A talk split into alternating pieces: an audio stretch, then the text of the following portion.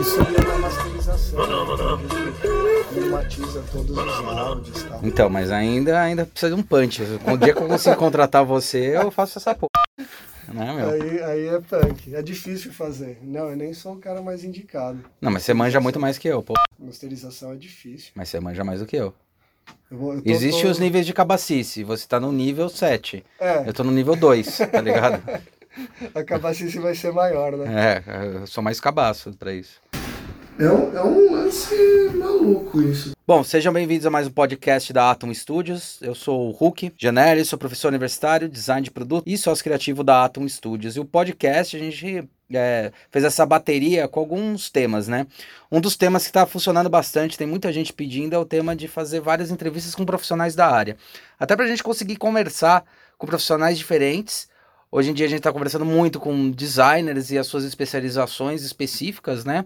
Então, é, hoje a gente está aqui com um designer que eu aprecio bastante, porque ele tem uma, uma prática, que é uma prática meio rara dentro da área de design, trabalhar com o som, né? Não sei nem se pode dizer que é sound design, Kleber. A gente pode dizer que é sound design que você faz, ou é, é a sua pira, a sua loucura? Chego na sala lá e vou falar pra galera, galera, flutua, flutua. É. Cara, tudo bem, Hulk? Obrigado pelo convite. É um prazer aí a gente estar conversando. O Hulk já virou um parceiro de conversas É aí nos nossos, nos nossos pós-aulas, né? na- É. nas universidades, onde a gente compartilha aí a, a docência. É, cara, passa por sound design, passa por música experimental, passa por glitch music, passa Glitch por music. uma série de termos que a gente pode é, utilizar, sound art, né? Eu vou manipulando, construindo é, essas sonoridades. Basicamente, quando eu vou falar dessas sonoridades que eu produzo, eu chamo sempre de construção sonora. Construção sonora. Construção sonora. Eu não, não, não chego a, a nom- dar uma nomenclatura de música, eu nunca estudei música formalmente. Tá, mas por que, que você chama de construção sonora e não música? Qual que é a diferença, assim? Ah, cara, porque boa parte das construções sonoras É. não utiliza nenhum instrumento musical. Né? Então eu teria, se a gente fosse usar o termo música, eu teria músicas que não usam nenhum instrumento musical. E existe esse tipo de música? Existe, É? existe. Quem que faz esse tipo de música? É, a gente já tinha, vai, uns experimentos lá do, do John Cage, por exemplo, É. né?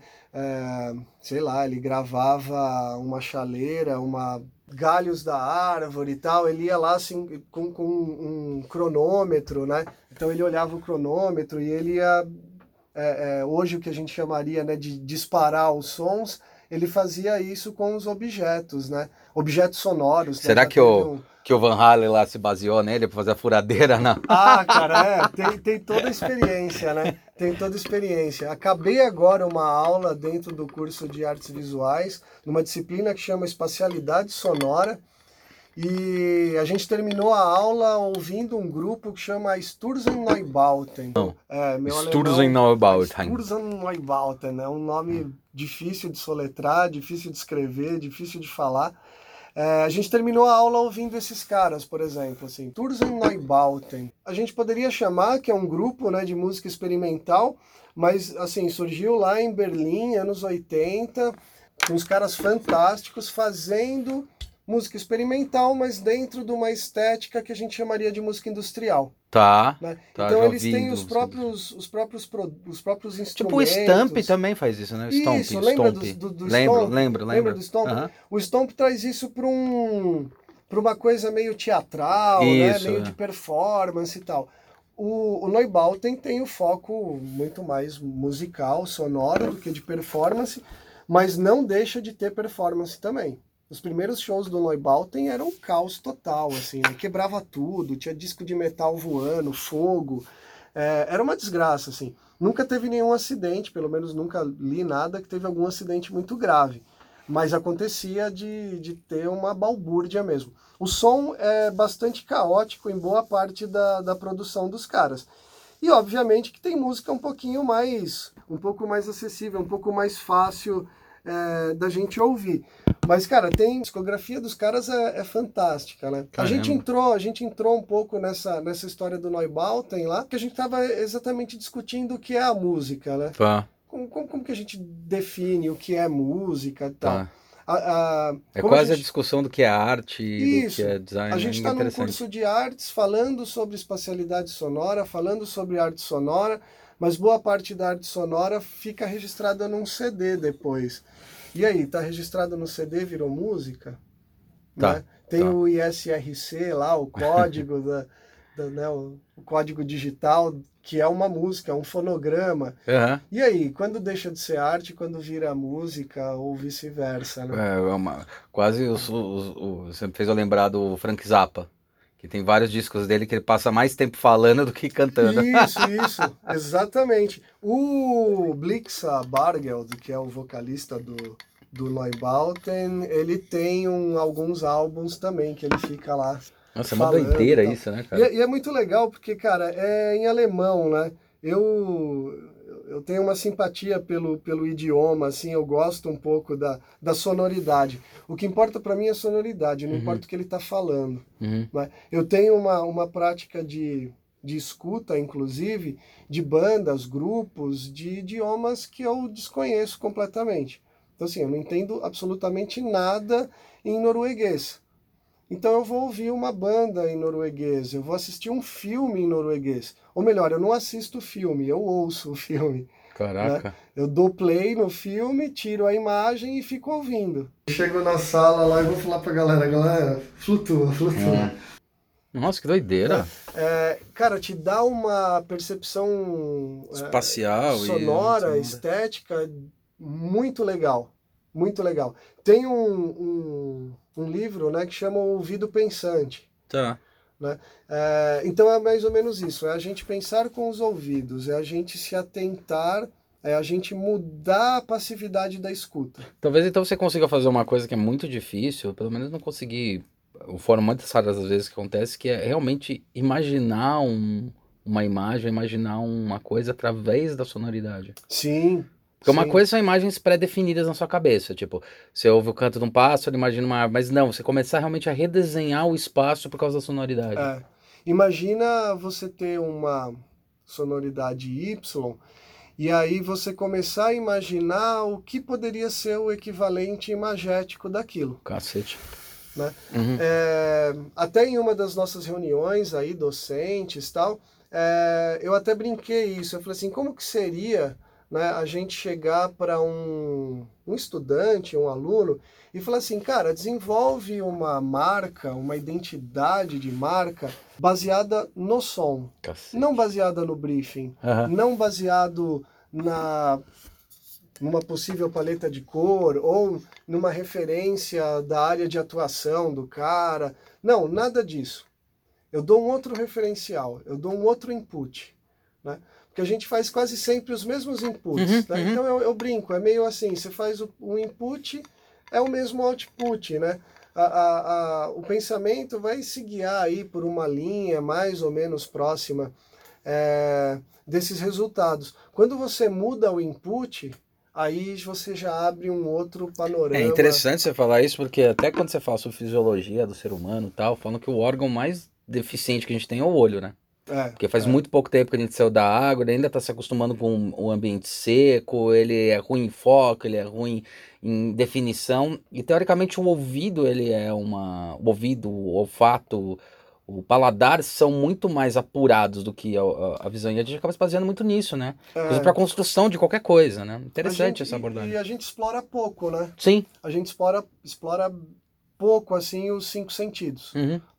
É, quando você pensa em identidade visual, já está falando visual, né? Aham. E, porra, a identidade é muito maior. Como é que você chamaria ao invés de identidade visual, se fosse dar um nome? Não sei, uma identidade sensorial, talvez. Porra, gostei, né? vou talvez começar a usar uma, essa porra. Talvez uma identidade sensorial, porque eu posso projetar o... Já existem, né? Sim, Obviamente. os 4Ds, aquela história do Né? 4D. e A gente, a gente Aliás, tem. outro dia, falando em 4D, até depois se aborda isso, só pra não perder.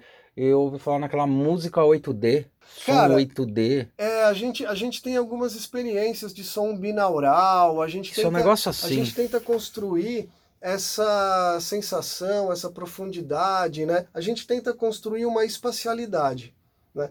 É, tem, um, tem um lance legal em, em produção musical, por exemplo, um desses exemplos de espacialidade, de posição, mas às vezes a forma como a banda se apresenta no palco é exatamente como a banda foi produzida no CD. Tá. Eu tenho o guitarrista três passos para frente, eu tenho a bateria no fundo, eu tenho o teclado à esquerda, eu tenho. Uhum. Né, é, existia um. Essa composição. Um, um software que eu não vou saber o nome, lá nos anos 80 tal, não, não me recordo mais, que inclusive quando você estava fazendo a mixagem, a referência visual do software era uma sala em perspectiva e você colocava os objetos 3D no espaço. Então você tinha uma bolinha flutuando uhum. no espaço que era uma guitarra. Sim. Você tinha um, um, uma bolinha um pouco maior aqui na frente que era o vocalista uhum. e tal. Então eu, eu compunha né, essa, essa espacialidade, essa ambiência, onde cada sons né, é, soam mais do lado esquerdo ou do lado direito, estão mais para trás, estão mais para frente. Eu, cons eu consigo, ou eu tento construir essa sensação 3D de uma Mas banda. Faz todo sentido. Né, cara, de uma banda. Então, depois, quando essa banda ia para o palco, ela já tinha uma formação ali de como se apresentar para tentar trazer um pouco dessa, dessa sensação. Óbvio que a gente ouve LR, direita e esquerda. Existem alguns algumas frequências sonoras que te dão essa sensação né, de profundidade. Uhum. Existem efeitos sonoros, Não é, não é o... Porque falando que, por exemplo, se você tirar se cortar a orelha, quem não tem orelha fala que perde a especialidade. É, na verdade, quando você você, per, você perde a sua concha acústica, né? Isso. Você perde essa, essa sua concha acústica. Mas falam que perde a especialidade, inclusive, trás, frente. É... Ah, cara, provavelmente você vai ter uma sensação. Eu sou bastante sensível, assim, a, a algumas questões Nuances. do áudio, né? Uhum. Por exemplo, eu fiz um, um, teste uma vez utilizando um aparelho de audição onde você transforma, você recebia o som no ouvido direito e ele era reproduzido num outro aparelho no ouvido esquerdo. Tá. Cara, eu sentia o delay da tecnologia, assim. Eu ouvia duas vozes, né? Chegando. Cacete. Aí o cara falou assim, porra, meu, mas é, é muito pequeno, né? É muito. Eu falo, ah, cara, Sutil. eu, eu percebo duas vozes aqui ao mesmo tempo. Né? Esse delayzinho que a tecnologia tem de transferir, né? Captou o som, processou, passou lá, sei lá, Bluetooth, não sei qual é a tecnologia, passou para outro lado e chegou no seu ouvido. Eu falava, tem um delay aí, tem um atraso, né? Assim como textura sonora, né? Uhum, a gente fala da textura visual, a gente fala disso. Como, como produzir uma textura sonora para uma marca, por exemplo? Eu acho que tinha um, tinha um trabalho de, de algum autor, eu não sei, você vai lembrar melhor do que eu, que o cara ia ficar comendo umas maçãs, daí ele fica comendo uns negócios e vai dando os, ba os barulhos dessa. Putz, cara, esse, assim, agora de bate-pronto eu não vou me. Mas tem, né, um cara que Me recordar. Sound design, por exemplo, a gente faz isso. Uh, eu tenho um, uma demonstração de um, de um estúdio de design de games, né, e é um, um jogo meio zumbi, uma coisa meio nessa nessa, vibe. Nessa vibe aí, né? É, e cara, e mostra lá o cara, acho que é um coreano, alguma coisa assim, mostra esse coreano fazendo sound design. Né? Então ele pega lá batatinha, ele pega. Puta, acho que foi um... essa porra aí que eu vi. Será que você viu isso? Cara, é nojentão, assim, é, ele é, gravar é, o é, negócio, é. né? Um japonês, ele coloca as coisas assim na boca. Depois ele leva isso pro software né? É, é, mixa, faz todas lá os ajustes de volume, de altura, de, de extensão, né? Do quão longo ou curto é esse som, aplica lá alguns efeitos, né? Que, que a gente tem nas ferramentas digitais aí. É, e cara, no fim, isso é a mordida de um zumbi lá quando, no seu personagem, sabe? Uhum. E aí você fica pensando assim, não existe zumbi, né? Bom, pelo menos eu acho que não. Mas é, não existe zumbi. Qual que é o som de um zumbi mordendo uma pessoa? Isso é além da sonoplastia. Né? Isso já é sound design. Eu, eu, eu não estou só representando o real. Eu estou criando algo que não existe. É, eu, você fez eu lembrar do negócio que até existe, mas o som não consegue ser produzido. Tem aquele filme chovendo, Tá Chovendo Hambúrguer. Sei, sei. E que o som dos hambúrgueres, né? Eu gosto muito de ver essas coisas que tem como são feitas, né, tal, quando eu compro um CD, um DVD, agora uma mídia digital, né? E eles tentaram jogar os hambúrgueres e o hambúrguer não fazia barulho. Aí o jeito de fazer o barulho foi pegar, é, pegar jornal umedecido e jogar no chão, fazer Sim. Aí dava a impressão, sabe? Assim, isso eu acho muito louco nesse universo do, do, do sound design, do, do, som e do cinema, que às vezes o som real que o negócio faz, ele é tão, tipo, né? Exatamente. Tão, merda, vamos dizer assim. E daí você tenta modificar isso. Eu lembro que era outra coisa para dar tiro ou para dar soco, era usar melancia.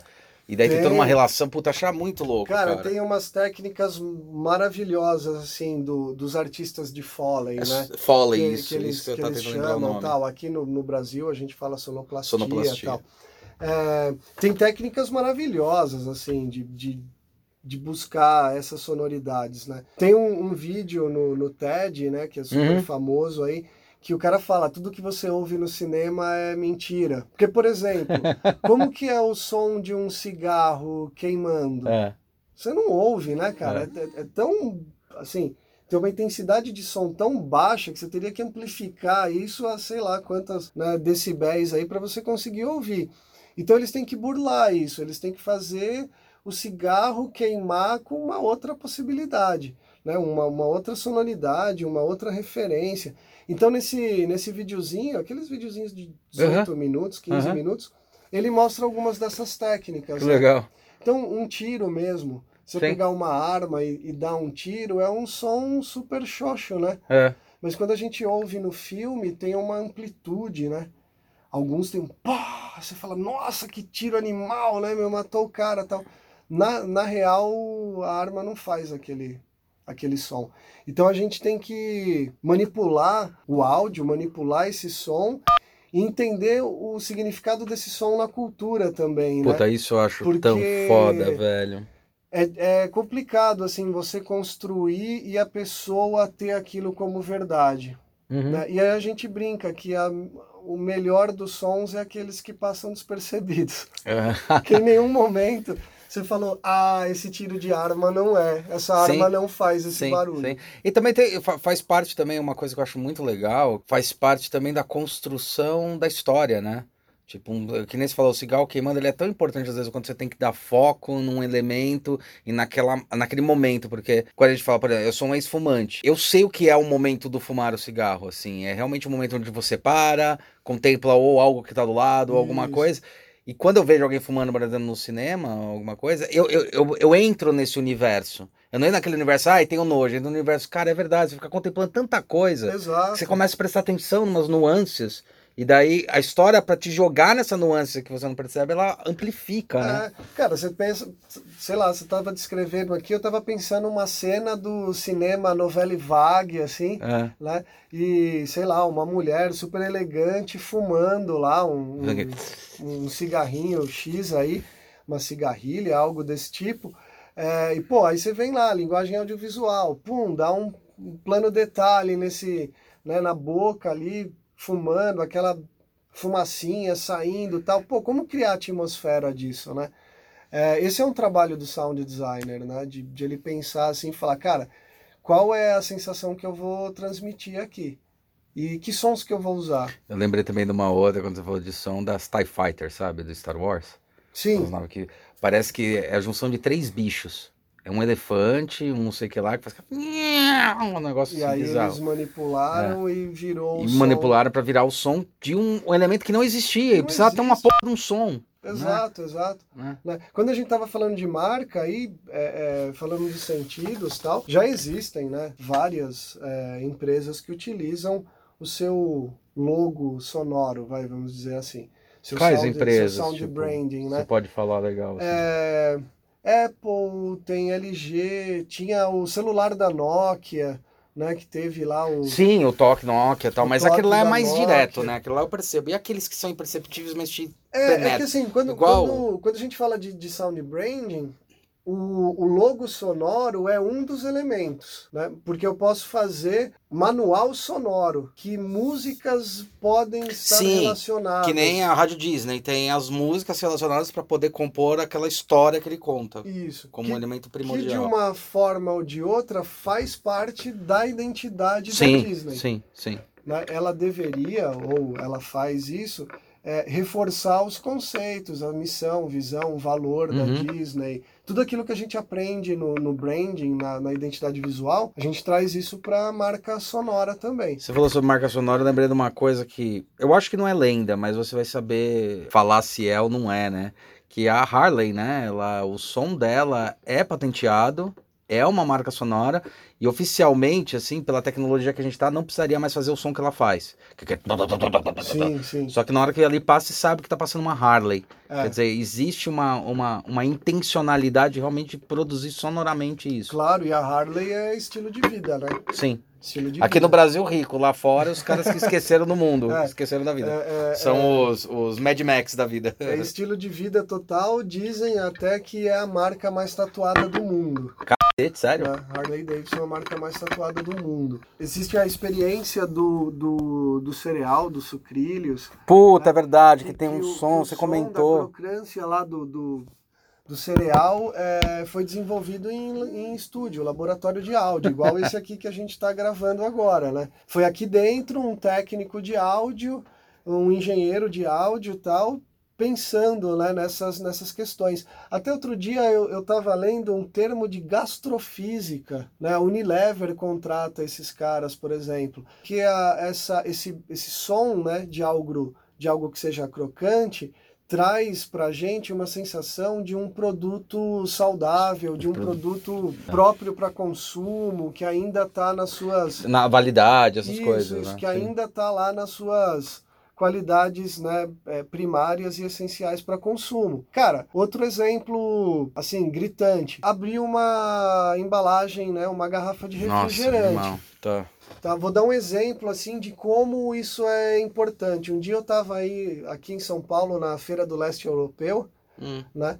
É, eu fui lá visitar, fui lá conhecer a feira tal. E tinha uma lá das, das, das barraquinhas que o cara tava vendendo um refrigerante, sei lá de qual nacionalidade. Ah, eu falei, pô, vou experimentar isso aí, né? Cara, a primeira coisa que eu fiz era um refrigerante. Primeira coisa que eu fiz, quando eu abri a garrafa, não fez barulho. Eu falei, opa, cadê o Passou, gás? né?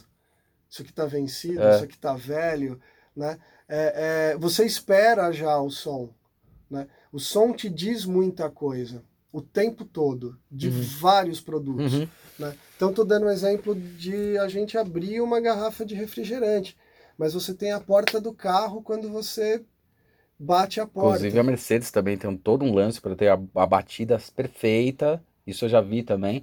Que tem a- como a- eles tra trabalham a borracha para ter aquela batida elegante, só aquela, Isso, e não aquela pá, É. sabe? não é a porta de um Fiat É, batendo, né? É, é Você tem uma, louco. uma outra sonoridade, Sonoridade. e tal. Isso vai te trazer uma sensação, né, uma referência de mais qualidade, né, de mais conforto. Existem pesquisas, mas a gente começa a discutir quais sonoridades a gente poderia usar para trazer essas sensações, né? Então, o cheiro de carro novo, né? Uhum, Cheiro de carro novo, é um sprayzão Uhum. lá. uhum, uhum. Beleza, Você de até compra, né, isso, depois. Você É. vai na loja e É, compra cheiro de é. carro novo e tal. É, existem várias experiências que a gente pode Onde será que vê esse cheiro de carro novo, né, cara? de traduzir. Cara, tem umas histórias assim de, de marcas como Rolls Royce, que você tinha o cheiro de madeira, Ah, da de madeira. couro, e quase já não tinha mais nada de couro e madeira dentro do veículo Aham. mas o público dessa marca se identificava, ainda queria essas qualidades no produto, sabe? Então isso fez parte de uma identidade de marca. Nossa, que irado, cara. Então, então a gente teria assim vários sentidos, né? Você já tem lojas onde você Sim. entra e ela tem lá o próprio, né? O, o- a gente vai trabalhar o olfato, por É, exemplo. aqui, aqui perto, no shopping é, Higienópolis, né, cara? Você. da Nike, você entra naquele andar, você sente o cheiro. Você sabe que você tá na Nike, né? Aliás, teve uma, uma vez que no Jovem Nerd lá tinha um amigo deles visitando. Eu não lembro o nome do amigo dos caras, sabe o Jovem Nerd, Sim, né? claro, o pessoal claro. lá do Nerdologia e tal. E daí o amigo deles é cego. E ele chegou no, no estúdio lá deles tal, e fez. E ele fez assim: Nossa, vocês têm um Mac. Tipo, tomaram um susto. E daí o cara ele falou: Meu, os Macs têm um cheiro. Eu, eu sinto o cheiro do Mac. E parece que depois ele foi dar uma pesquisada, foi ver, realmente tem um cheiro os Macs, sabe? Os Macs Caraca. têm um cheirinho específico deles, ou aparelho Mac, sabe? É Falei, fantástico. caralho, velho. né? É fantástico. Isso, é- isso é um exercício legal. Às vezes eu faço com, tipo, primeira aula, recebendo né, os alunos de artes, por exemplo. É, eu faço uma aula onde eu trago aqueles, é, aquelas máscaras de dormir, Sei. né? E aí eu trago elas para os alunos, falo para a sala inteira ficar em pé, todo mundo põe a máscara e eu toco vários sons. E eu falo, cara, interpreta esse som aí, mexe o corpo, faz alguma coisa, fala, é, encosta no outro, agarra, pula, não sei, né? É, é, traduz esse som de uma maneira, né? Mas aí eu desligo o visual, eu desligo os Uhum. olhos do cara. Eu falo assim, eu não quero que você veja nada. Uhum. Não quero nem que você olhe para o colega e vê o que ele está fazendo e reproduz. Nossa, fez eu lembrar uma experiência que teve, que foi muito legal. Uns alunos meus, aí já do curso de extensão em Design Thinking, que já é o pessoal mais, mais velho, mais adultão, né? Mais preparado para algumas coisas. Derrubei aqui a garrafa d'água. É, eles estavam fazendo um projeto que era pro pessoal que era surdo. tá? E daí, o que, que eles fizeram? Foi muito louco, cara. Eles fizeram uma apresentação e nessa apre- apresentação do projeto. E nessa apresentação do projeto eles fizeram duas. E daí eles conectaram essas apresentações, então daí o que ele fez? Ele pegou metade da turma, deixou vendo. Outra, é, pegou outra metade, metade dela deixou sem, sem é, A visão, com tam, tampou a visão e a outra metade da turma deixou sem ouvir. cara, E no final eles perguntavam, e foi, foi muito foda, porque no final eles perguntavam, e aí, o que, que vocês entenderam? E todo mundo tinha entendido a mesma coisa. Porque o visual conseguiu trabalhar só com o visual e com os elementos que tinham, o sonoro conseguiu entender, e a gente que era que usava todos também conseguiu entender. Então foi uma puta experiência, e eles demoraram, eles tiveram que fazer três apresentações, aí dessas Claro, três claro. montar as apresentações para conseguir montar uma. Achei foda pra caramba. Você fez eu lembrar disso que foi acho uma das experiências mais loucas que eu tive. cara, isso, é- isso é, bem, é bem legal, assim. Tem já, existe, né, um, um crescimento da- das discussões, livros, empresas que começam a trabalhar com sound branding, pensar a, a, o som das marcas, seja seu logo sonoro, como a gente já comentou lá no começo, eh, seja esse universo de sons, Uhum. É, quando eu digo de universo, é desde o, sei lá, a gente falou Do- aí da Apple, né? Então, o som que faz quando eu digito digita, tá. no, no teclado ou quando eu tô lá no meu iPhone, é, tem um som que é só dele, né? Uhum. Você constrói essa palheta, essa palheta de, de, de, de sonoridades que é daquela marca Caralho. né, que, que constrói parte da identidade também. É, mas a gente pode falar também do tom de voz da marca. Como a marca fala, literalmente, Uhum. que sotaque. Como se fosse uma per- persona e como essa Exato, persona ela é, né? Exato.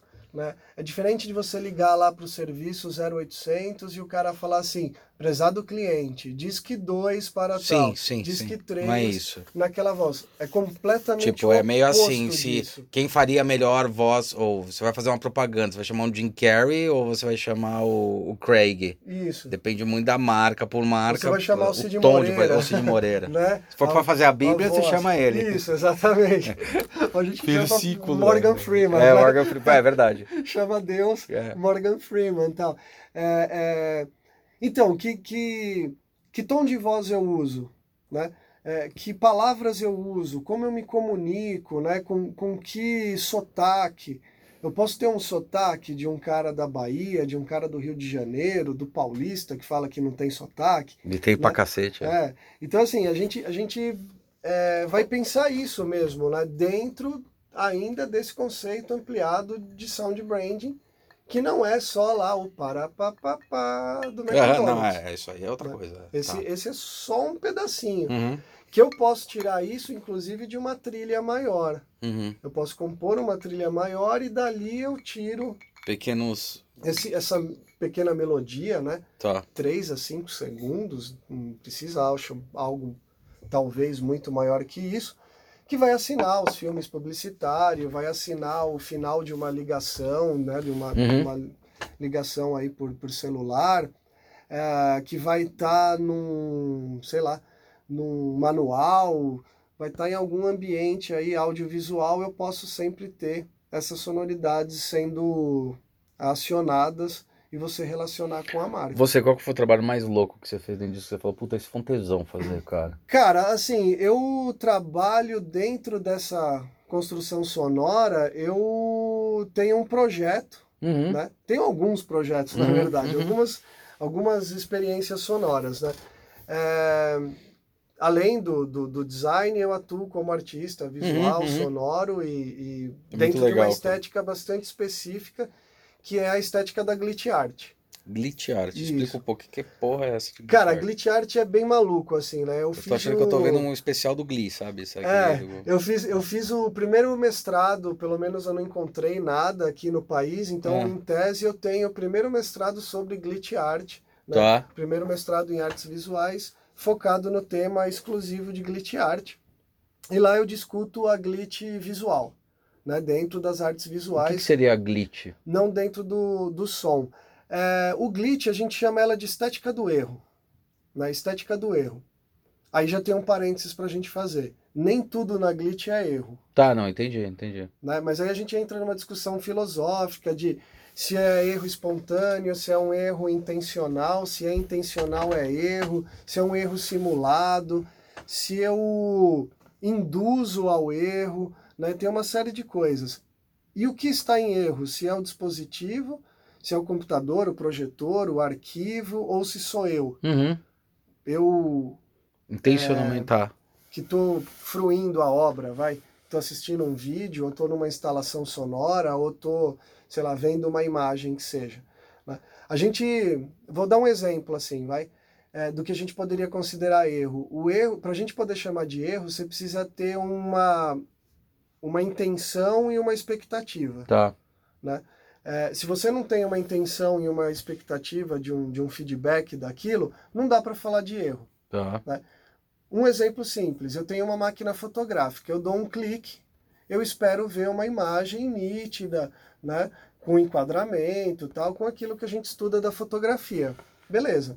Se eu fiz o clique e ao ver lá no meu LCD, eu vejo uma imagem com alguns artefatos digitais lá que a gente chama, né, é, os glitch artifacts, eu começo a ver uma pixelização, eu vejo uma distorção das cores, eu vejo, eu falo, opa, deu erro, certo? Porque você tinha Uhum. uma expectativa. Uhum. Então aquilo ali eu posso considerar erro. Uhum. Foi intencional? Não.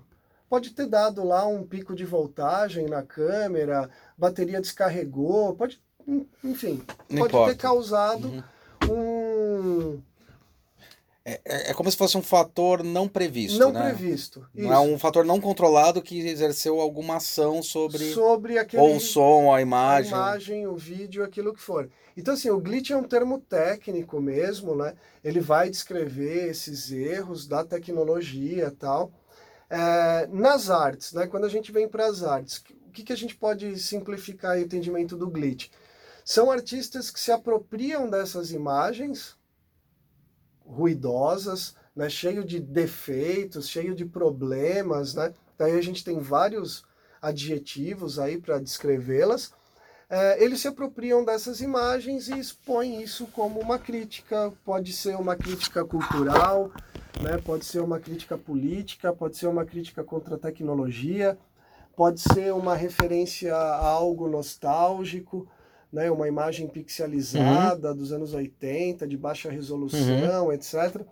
Aí existem vários eh, intuitos em se utilizar essa estética. É, eu produzo então isso dentro da arte visual e dentro da arte sonora. Na arte sonora, é, eu tenho um projeto que logo logo aí no Spotify eu vou né, subir novamente boa parte dessa produção. Qual que é o teu canal do Spotify? Você já tem? É, não, não, eu vou criar tudo novo porque eu tive há uns dois anos pelo menos, eu retirei praticamente tudo que tinha sonoro aí na, na rede, né, na web, uh, por causa que a gente tem um, é, foi, foi alguns trabalhos foram lançados por gravadoras uhum. tal. Uh, e aí a gente tinha uma intenção de fazer algumas publicações Entendi. uma gravadora muito específica. E aí quem cuida disso é a gravadora, não sou eu. Entendi. Né? Então não sou eu músico que vou lá e, e subo minhas músicas para a galera ouvir. É a gravadora que faz. É, mas aí eu tô já remixando elas, estou masterizando, né? Tem trabalhos de 2004, 2006. Que legal, cara. Que hoje eu já tenho uma outra audição, né? Eu já tenho uma outra experiência. Eu quero retrabalhar isso, o que é muito comum sim, na, sim, na, na sim. música tradicional, né? É, a gente tem álbuns do Black Sabbath, Rolling Stones, Beatles remasterizados tal. É, então minha ideia é, é, retrabalhar essas sonoridades e colocar depois tudo online novamente, né?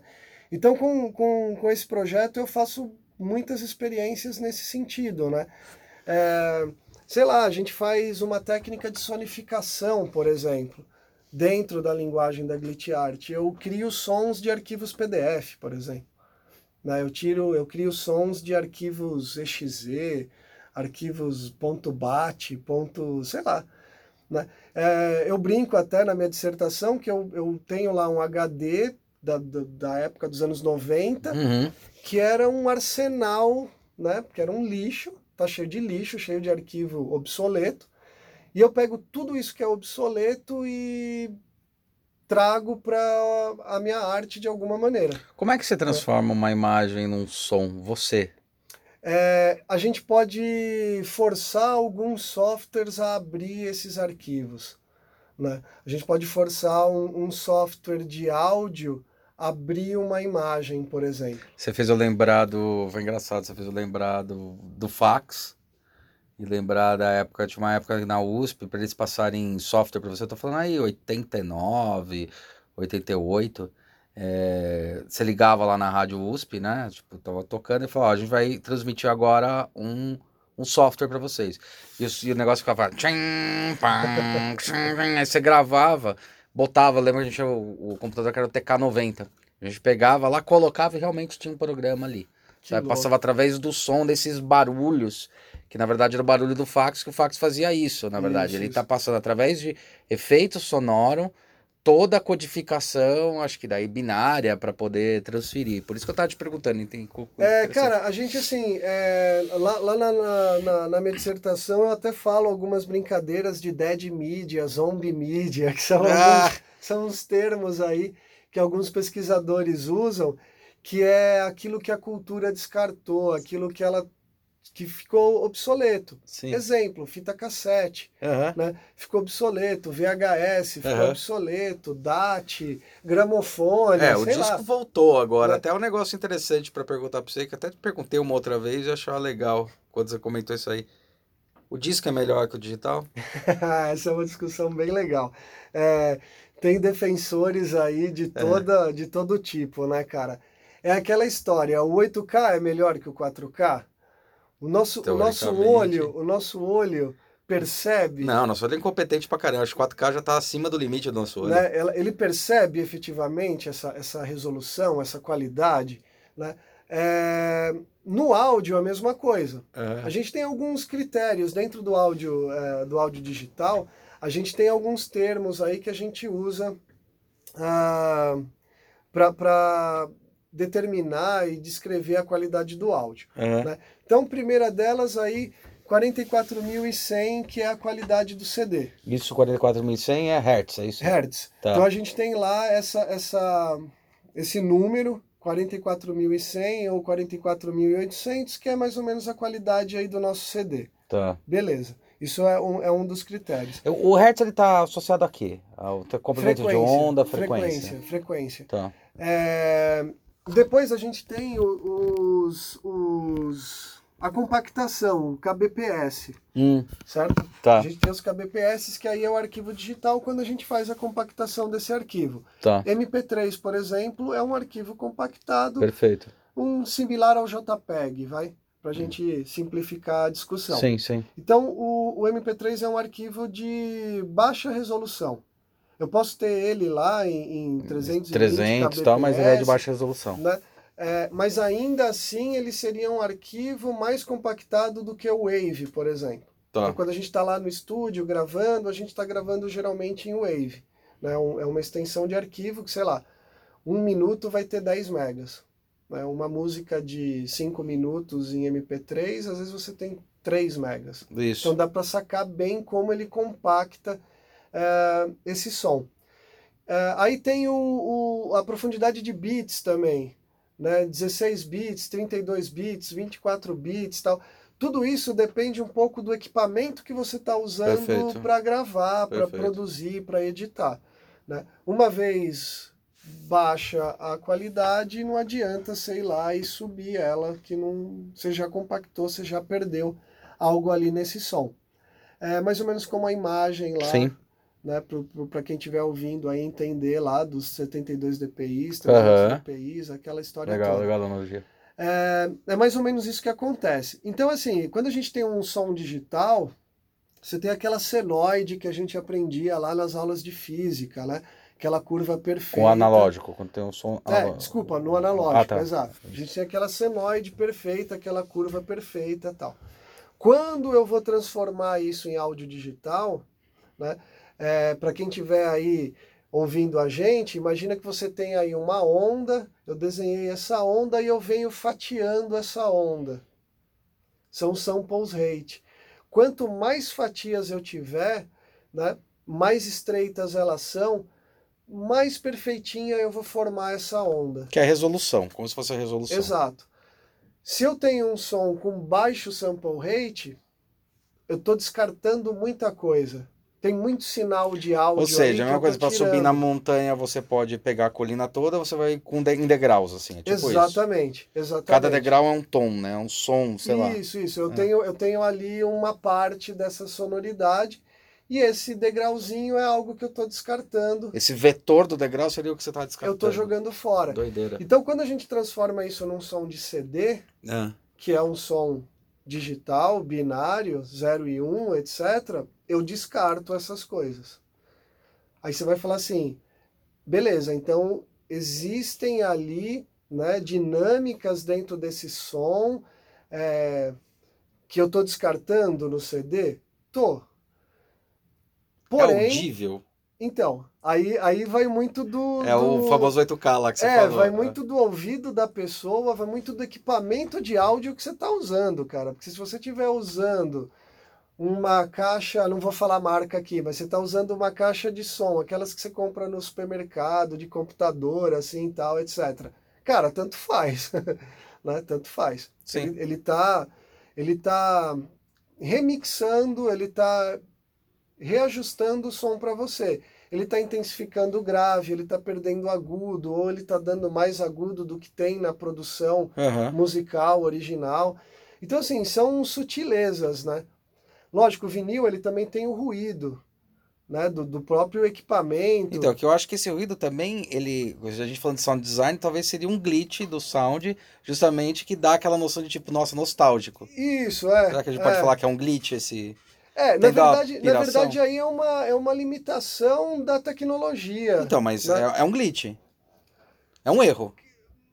Porque a Do- música do não ponto- tem aquele do som. Ponto, do ponto de vista de comunicação, é um ruído, né? É um ruído, é, né? um som, ou se a gente pensar na física, no, no- na música e na comunicação, é ruído. Na física, é, a gente vai falar, é um som irregular, Sim. sem, sem afinação, né? Sem, Aham.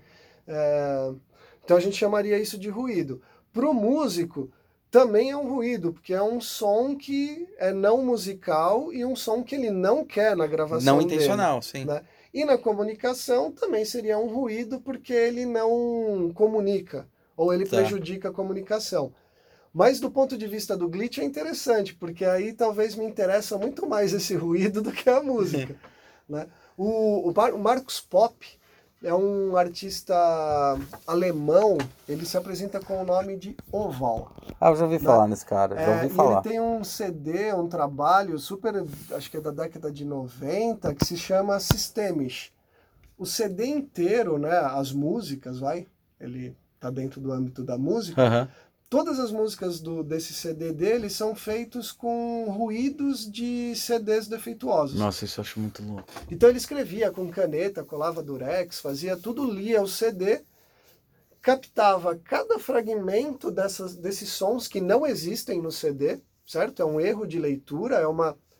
É, Um erro forçado de leitura. é, é uma incapacidade do dispositivo ler Ler a informação que deveria e ele emite um som que não está lá. né? Então ele se apropria Ou no máximo você pega e vira seu Playstation de ponta cabeça pra funcionar. Para funcionar, exatamente. Nossa, é verdade, é verdade, é verdade. E aí o que, que a gente faz, né? O que, que o, o Marcos fez, na verdade? Ele pegou todas essas sonoridades e criou um trabalho. Esse trabalho ganhou prêmio, é, é super aclamado, assim, é uma, é uma mega referência. né? Não é o primeiro a fazer. Yasunao Tone, um cara lá da época do Fluxus, ele já tinha CDs é, preparados. O Maclay, um cara fazia isso com vinil, ele, ele cortava, quebrava o vinil e colocava agulha para tocar. Né? Então, plá, fazia lá uma barulheira do inferno e tal, e trabalhava isso como. Você fez eu lembrar de uma. Você fez lembrar de duas coisas. Uma do. Sabe o Júnior, Sandy Júnior? Sei, sei. Ele tem um canal lá no Pipocando, né? Que eu acho bem legal, que é música. E o cara é um, é um puta musicista, né? É, Ele se é, tornou é, um puta é. musicista. E ele tava falando, quando você fala desses tonzinhos, essas coisas, é, as violas de microtom. Né? Que você tem o tom, o- as sete, os sete tons que a gente tem, né? Sete, é, As sete, sete notas. sete do- notas são um pouco mais, porque você tem as sustenidos e tal. Isso. E você tem os micros que estão entre elas. E que assim, só um ouvido muito aguçado consegue ouvir. Ele falou, ele demorou para conseguir ouvir É. essas violas de microtom. Mas são esses tons entre os tons que existem. Só que e foi interessante que ele falou, porque assim, é, a gente acabou fazendo marcações dessas sete, né? Porque para poder conseguir traduzir, mas existem vários tons dentro dos Cara, próprios. dem- é, demais, assim, é porque a gente tá baseado na música ocidental, né? For isso, pra- é, ele comentou, música ele oriental, comentou. Se a gente for lá, eu não domino esse universo, mas é, música oriental, indiana e, e outras né, referências, eles, eles têm outras escalas que não são as nossas. É, né? ele tem escalas entre as escalas, isso que eu achei Exato. muito louco. É, ah, o John Cage é um cara importante, né? O John Cage, ele, eu, eu gosto dessa, dessa frase, lógico que eu não vou falar ela ipsis literis, mas é algo mais ou menos assim. O John Cage, ele falava que se o som tiver a desgraça de não ter um símbolo, ele é um som não musical e ele é ejetado do sistema. Tá. O que, que ele quer dizer? Quando a gente vai estudar música formalmente, a gente aprende lá o pentagrama, a pauta, aí você vai lá e desenha, colcheia, semicolcheia, você começa a desenhar os símbolos musicais baseado lá no dó, ré, mi, fá, sol, eh, dentro da clave de sol, por Sim, exemplo, sim. tal, tal. Um músico treinado lê aquilo, né, um intérprete e toca. Aham. O John Cage falava assim, porra, mas eh, e se eu quero o som que está entre esse e esse? Ele não tem um símbolo. Eu não consigo escrever ele Sim. na pauta tradicional. Ele não ganhou, ele não tem significado, né? Ele não tem signo, né? Um signo que representa ele. Então eu ejeto ele do sistema, eu não uso. E ele falou, não, cara, todos os sons, vamos usar todos os sons. né? E aí se a gente pegar, Cacete. Sei lá, vou usar o termo musical de novo, né? Se a gente fizer, fizer uma pesquisa sobre notação musical, Uhum. a escrita da música eletroacústica é muito diferente da música tradicional. Né? Eu não tenho pauta, eu não tenho nota, eu, não, eu tenho símbolos gráficos, Nossa, eu nunca eu vi tenho, isso daí. eu tenho uma escrita, Eletromúsica? é, eletroacústica. Eletroacústica? Música eletroacústica, né? É, a gente brinca que é a música de vanguarda do século passado. É, música eletroacústica é o início da música eletrônica, da música concreta. A gente tem Stockenhausen, Pierre Schaeffer, a gente tem uns caras aí, é, Cornelius Cardio, a gente tem um- uma galera, é, Philip Glass, que, que veio aí é, já recentemente para o país, tal, fez uma mega apresentação. Thierry Demey, a gente tem Eric Satie, tem uma galera né, de, de, de referências assim. E, e como escrever uma música que não tem instrumento musical? Né, que não tem uma altura definida, não uhum. tem uma nota afinada, né? Você não tem lá é, em 440 Hz a nota, a nota está em 448, tipo. Né? Então, assim, como escrever isso? Como demonstrar? Né? Como representar o som de uma paisagem sonora que eu incluo dentro da composição com um piano? Uhum. Né? Ou se eu fizer uma orquestra para cinco rádios e um dois violinos, por exemplo. Né? Como que eu represento o rádio? Como o cara toca o rádio? Né? Como eu chego lá na performance e coloco lá oito uh, artistas, cada um com um rádio, cada um sintonizado. É, é, legal porque a obra cada vez é uma obra diferente, né? Hoje eu estou uhum. apresentando a obra aqui, sei lá, vamos Ela é mutável, gente, né? É, a gente estaria aqui dentro do nosso museu, aqui na, na, na FAAP, onde a gente está gravando hoje. É, então eu venho aqui no museu e faço essa performance. Então eu vou pegar as rádios aqui do país, de São Paulo tal, que eu não sei o que está tocando naquele momento onde eu vou fazer a performance. Uhum. Pode ser música, pode ser notícia, pode ser a rádio fora do ar, pode ser né, mil coisas. Aí depois eu sou convidado, eu vou lá para a Alemanha e vou apresentar lá. Cara, é outra obra, né? é outro trabalho, é outra experiência velho. sonora. Né? Tem outra experiência muito foda sonora. fazer essa porra. É, eu, eu, eu admiro, assim, para mim, é, é, arte sonora é um, um um elemento de, de pesquisa, de, de curiosidade, de, de loucura, né? De falar assim, até onde esses caras vão, né? Pensando em nessa matéria. É engraçado. Que é imaterial, né? É. No som que Ou é não, né? imaterial. Né? Já que vibra os materiais. da arte. Já que vibra os materiais, a gente tem que dizer que é. É, é, é na real é isso, né? Para é, ter som vibra... precisa ter, ter um vibração, corpo que né? vibra. Né? E tanto que tem até a teoria de dependendo da frequência que você vibra, você conseguiria atravessar a parede. Isso é física. É física. É, né? Quando som... você vai vibrando junto com o elemento, você consegue passar por essa parede, você, o elemento. O som é, é, vibração, né, cara? A gente precisa ter aí esse deslocamento das moléculas lá de uhum. ar tal, que chegam até ao ouvido, aí tem lá os componentes. E tal. daí, uma loucura aqui pra gente pensar aqui, né? duas coisas. Uma só que eu quero lembrar até de uma segunda coisa que eu tava falando, que é justamente esse trabalho que quando a gente comentou aquela vez sobre a diferença do disco, o digital, e você agora explicou sobre os degraizinhos, você falou que tinha um artista que trabalhava justamente essa falta, né? Ah, cara, legal, né? É The Ghost em MP3, né? Nossa, o isso. Fantasma é. no, no MP3. MP3. É, cara, vocês vão agora depois a gente cola lá no final o nome do cara, porque eu não vou lembrar o nome dele. A minha memória é péssima. Quem, quem conhece o Gazana sabe que de vez em quando dá uns. Tipo, brancos. o cara só falou 30 nomes de pessoas. Se perguntar 30 nomes de design, eu vou repetir o mesmo. É. então, ah, assim, é, é um artista bem legal. Ele, ele fez um trabalho que o que fica né, o que fica na, na, no trabalho sonoro é exatamente o que o MP3 jogou fora. Jogou fora né? É, então ele pega lá uma, uma música que era quando eles estavam desenvolvendo a tecnologia do MP3, é, essa música Tom's Dinner, Tom's Diner, eu não lembro agora quem era o, o, o compositor. É, quem era a menina que cantava tal. É, eles, eles usavam essa música como instrumento para desenvolver a tecnologia do MP3, para chegar numa qualidade legal ah, de tá, áudio e tal. Tá. Então o que, que esse artista fez? Ele resgatou essa música, né?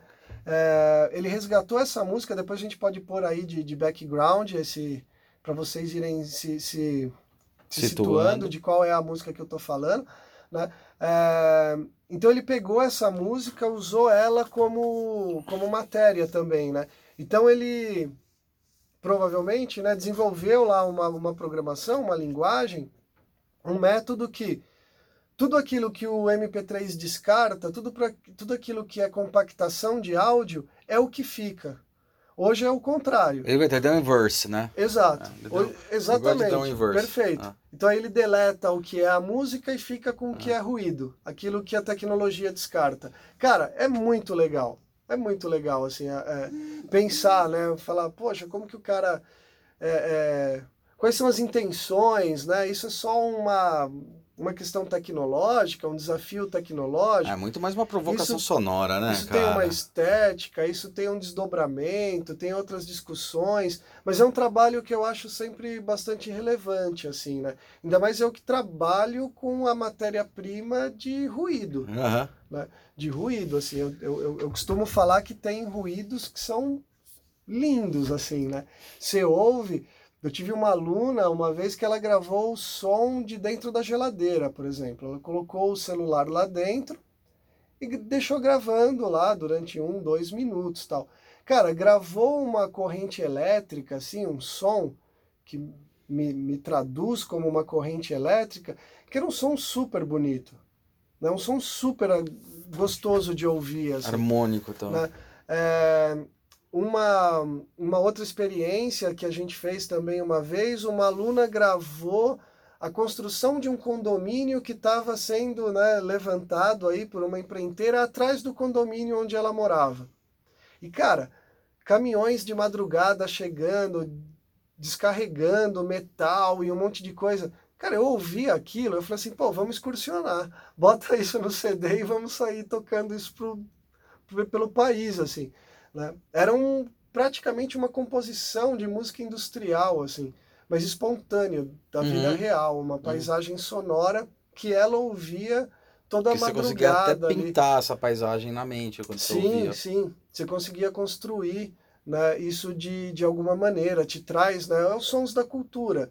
Né? A, gente, a gente já tem, eu, eu sempre brinco assim, vai, é, a gente já é condicionado por alguns sons. Tá? O exemplo mais clássico, né? A sirene de uma ambulância. Uhum. Você está no trânsito, você já sabe, né? Até aquela, já viu aquela música do caminhão de gás? Sim. Que os caras criaram, achei mó legal sim. a sacada. A gente, a gente tem várias, né? Várias sonoridades. A gente tem os, os alarmes, né? Uhum. Um som de um, de um alarme. Isso não é para ser agradável mesmo. Sim, sim. A intenção é deixar atento, né? Deixar... Isso, exato. A gente tem uma, uma intencionalidade por, por trás desses sons. Uma coisa que eu fiquei pensando aqui, pô, legal isso aí, enquanto você tava falando, é a gente sabe que dentro da, do espectro de luz, dentro do espectro que é visível nosso, a gente trabalha com frequências assim como o som trabalha com frequências. A gente sabe que na, na visão a gente tem uma limitação aí, que eu acho que começa em 400 Hz e termina em 700, 800, Isso, é. que é a cor, as, são as cores do arco-íris. Acima disso, acima, abaixo do, do vermelho, que é o que a gente conhece como infravermelho, existem cores que a gente não enxerga, assim como acima do ultravioleta, que existem também cores que a gente não enxerga. Exato. Hoje em dia, na questão sonora, a gente enxergar. Se, se, o, se o ouvido visse cores, ele enxergar muito mais cores? É, a gente brinca, o espectro do, do ser humano perfeito, né? Na questão teórica, a gente ouviria de 20 Hz a 20 mil né, Hertz, ou 20 uhum. kHz. 20 e 20. 20 Hz, 20 kHz. Esse é o espectro que a gente ouve num ouvido saudável, tal, de uma pessoa saudável. Óbvio que nem todo mundo vai chegar nessas, nessas frequências aí. Tem gente que não ouve uhum. esses sons super graves. Sim, lá, sim, sim, mas estamos no ouvido que... Tal. A gente não tem toda, né? A gente brinca, pô, você mora em São Paulo, é, passa na Avenida Paulista dez vezes aí na semana. Cara, a poluição sonora é gigantesca. Isso vai afetar né, a, a, sua audição de, algum, de alguma maneira em algum momento da sua vida. Ponto. Né, isso vai afetar. É uma questão de saúde mesmo. Né? Uhum. A poluição sonora é uma questão de saúde. Uh, enfim, a gente tem essas frequências aí que a gente ouve. Uh, Existem experimentos onde os, os, os, artistas eles faziam aí os pianos coloridos, né? Faziam uma brincadeira. Qual que é a brincadeira, né? É você pegar essa frequência de cores ou a frequência do som tal é, e na verdade você vai fazer um, um, cálculo matemático aí. Sim, sim. Você vai sair do espectro auditivo até alcançar, você eleva isso a x potência. Uhum e aí você vai chegar lá no espectro visível, por exemplo.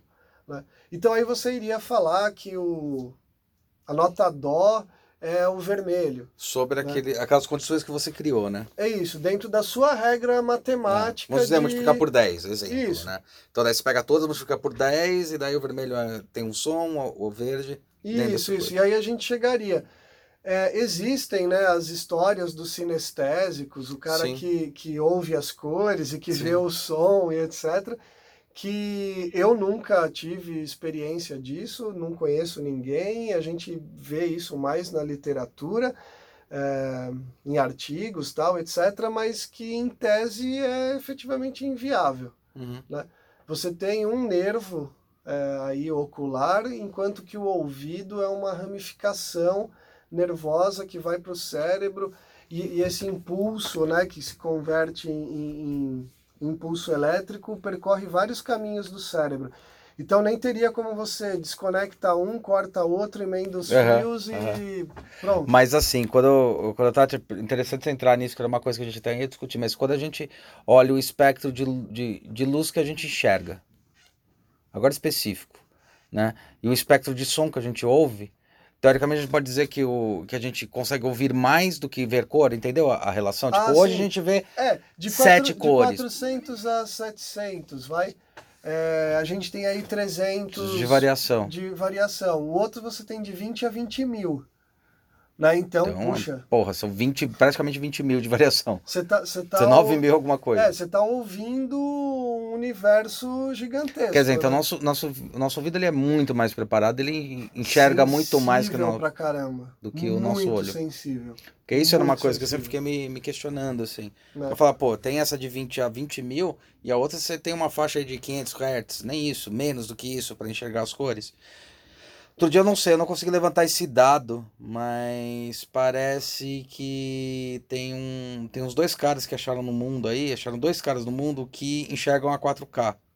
Nossa. Eles conseguem enxergar mais duas cores no espectro.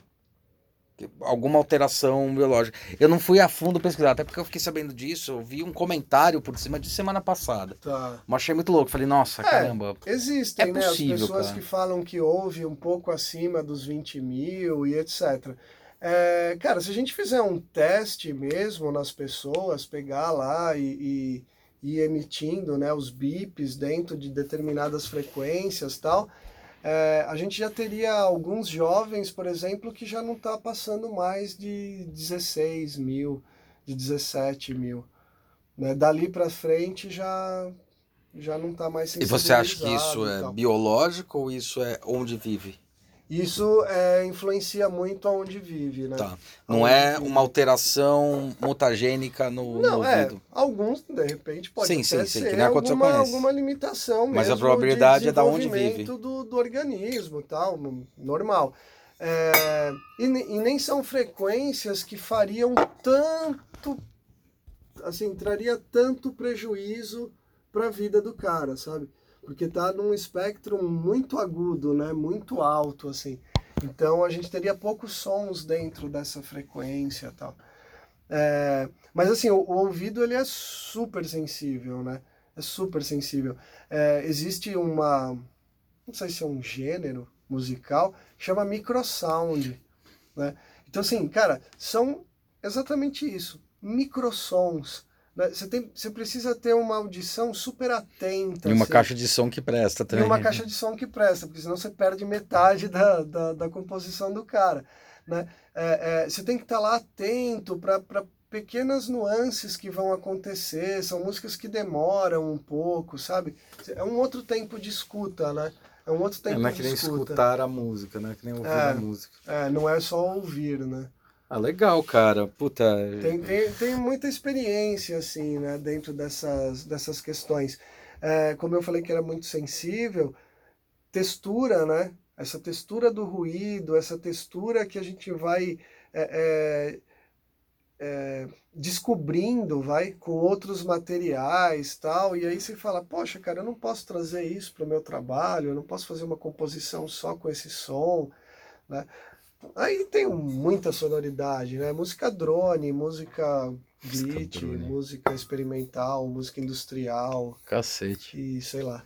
Meu, legal, cara. Eu acho que depois a gente vai ter muita coisa pra conversar sobre cada uma dessas daí. Tem, vixe, a gente faz uma E parte 2. É uma parte 2, uma parte 3.